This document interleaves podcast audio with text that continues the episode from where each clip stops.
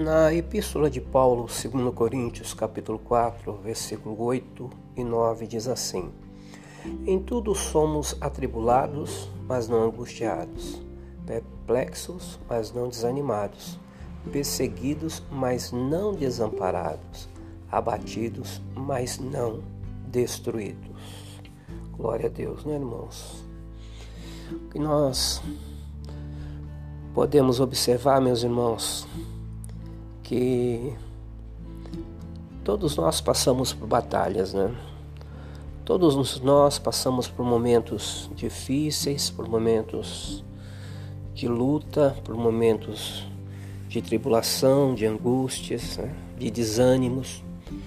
Muitas vezes nos sentimos esquecidos pelas pessoas, nos abatemos, né? ficamos abatidos, porque são sentimentos é, é, normal ao ser humano. Né? Uma pessoa normal ela tem né, a sua reação em relação às, aos acontecimentos externos, né, irmãos? As coisas que acontecem no nosso dia a dia, nossos problemas, né, as nossas lutas diárias. Né? Nós temos uma luta diária. Levantamos, tomamos café, começamos o dia e sempre há um provérbio, um ditado, né, que diz que nós temos que matar um leão por dia. e deixa o outro amarrado, né, para matar no outro dia. Mas é assim que é a vida, irmãos, né? A tônica da vida é essa, é de batalhas mesmo, né? A gente através das nossas lutas, das nossas adversidades, nós vamos adquirindo aí maturidade para que a gente possa viver o dia a dia, né, atravessar outros problemas maiores que virão na frente e auxiliar aquelas pessoas que muitas vezes estão passando por problemas que nós já vivemos. Né?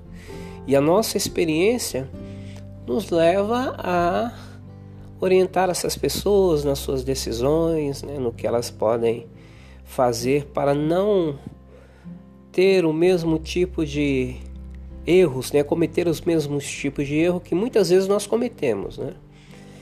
E, mas isso também não é nenhuma fórmula que vá é, resultar num sucesso ab absoluto na vida das pessoas, né? Porque cada um tem uma maneira de encarar a vida e de ver as coisas. Mas a única verdade que fica, irmãos, é que em todas essas situações, Deus sempre nos dará vitória. Em todos os momentos de luta, de adversidade, de provação, de angústia da alma, Deus sempre nos dará vitória. Sempre haverá um consolo para as nossas almas, né? A palavra nos leva a, uma, um, um, um, salmo que diz que o choro lhe dura uma noite, mas a alegria vem pela manhã. Né? Então sempre haverá um amanhã na vida de cada um de nós, sempre haverá um alvorecer, né? uma expectativa de coisas novas, né? de fazer tudo novo, de acertar onde erramos. Sempre haverá essa possibilidade. Né? O que nós não podemos, irmãos, é deixar que esses sentimentos eles venham nos destruir, né? como diz o apóstolo Paulo, né? perseguidos, mas não desamparados, abatidos, mas não destruídos. Não podemos de maneira nenhuma. Os problemas vão existir, as lutas vão estar diante de nós, mas são para serem superados, são para serem vencidos são para nos dar experiência, são para nos fazer maduros, para que possamos é, continuar uma caminhada é, de uma maneira é, racional, de uma maneira espiritual, para que as nossas ações possam resultar em benefícios não apenas para nós, mas para as pessoas que estão ao nosso lado. As decisões racionais, irmãos, elas, são necessárias na vida do homem. Né? O próprio apóstolo Paulo disse que nós temos que oferecer o nosso culto né, como é, o nosso corpo né, como culto racional ao Senhor, né? em sacrifício vivo, né, que é o nosso culto racional. Então é, um, é uma, uma decisão inteligente de não fazer algumas coisas que podem nos prejudicar, de não fazer algumas coisas que podem nos separar de Deus. Né? Então nós temos que tomar decisões racionais, mas temos que também tomar as nossas decisões espirituais, que é a de buscar ao Senhor em oração, que é de confiar no Senhor, que é de entrar num tempo de jejum para o nosso fortalecimento espiritual, que é de se alimentar da palavra de Deus para que a gente possa crescer espiritualmente, porque sem o alimento espiritual, que é a palavra de Deus, é impossível né? o, o, o, homem de Deus e a mulher de Deus crescer. Né? O, a palavra é o nosso leite racional, é o nosso, é, é o nosso alimento espiritual para que a gente possa crescer na presença do Senhor.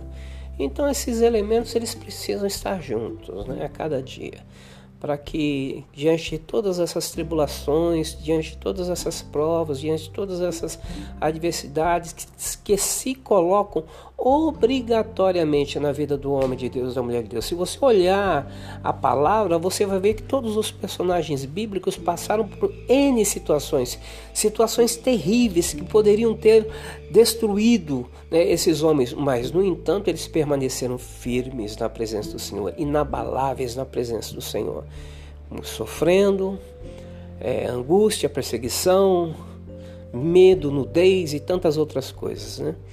Mas o Senhor sempre os guardou e vai guardar você também. Jesus vai te guardar, Jesus vai cuidar de você, Jesus vai cuidar da tua casa, Jesus vai cuidar da tua família, Jesus vai cuidar do teu negócio, Jesus está olhando para a enfermidade, Jesus está. Olha, irmão, irmã, creia, há um mover de Deus, um mover sobrenatural do Senhor em favor da tua vida, em favor da tua família, em favor dos seus problemas, das suas lutas. Deus está trabalhando por você. Deus está trabalhando por você. Glória a Deus. Não se preocupe, meu irmão. Tudo que você está vivendo, tudo que nós vivemos, faz parte da vida, faz parte da, da nossa história com Deus. Quando nós olhamos, irmãos, para o mundo de uma maneira geral, né, nós vemos o quê? Que as pessoas, nas suas adversidades, nos seus problemas, elas buscam uma fuga, um refúgio muitas vezes na bebida, muitas vezes nas drogas, muitas vezes na prostituição, né, em tantas outras coisas, né? E, e às vezes acaba até é, com, com, com, uma fatalidade em determinadas decisões que essas pessoas tomam. Mas nós temos o Senhor, Ramanacabá, nós temos o Senhor.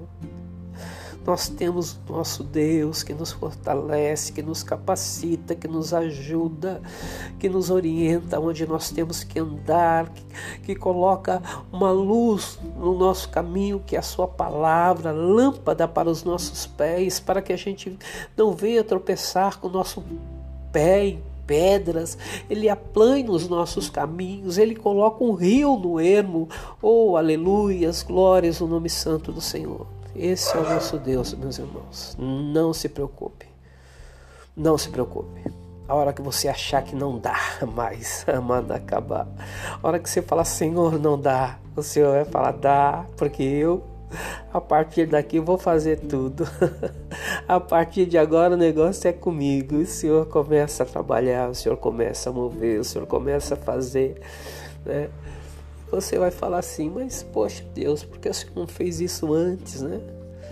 Aí é porque o momento de Deus é perfeito.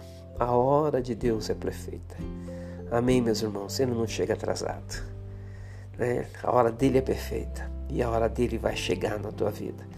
Descansa o teu coração, espera no Senhor. Espera, espera no Senhor. Em o nome do Senhor Jesus. Eu sou o pastor Edivaldo Araújo do Ministério Avivamento das Nações. Graça e paz.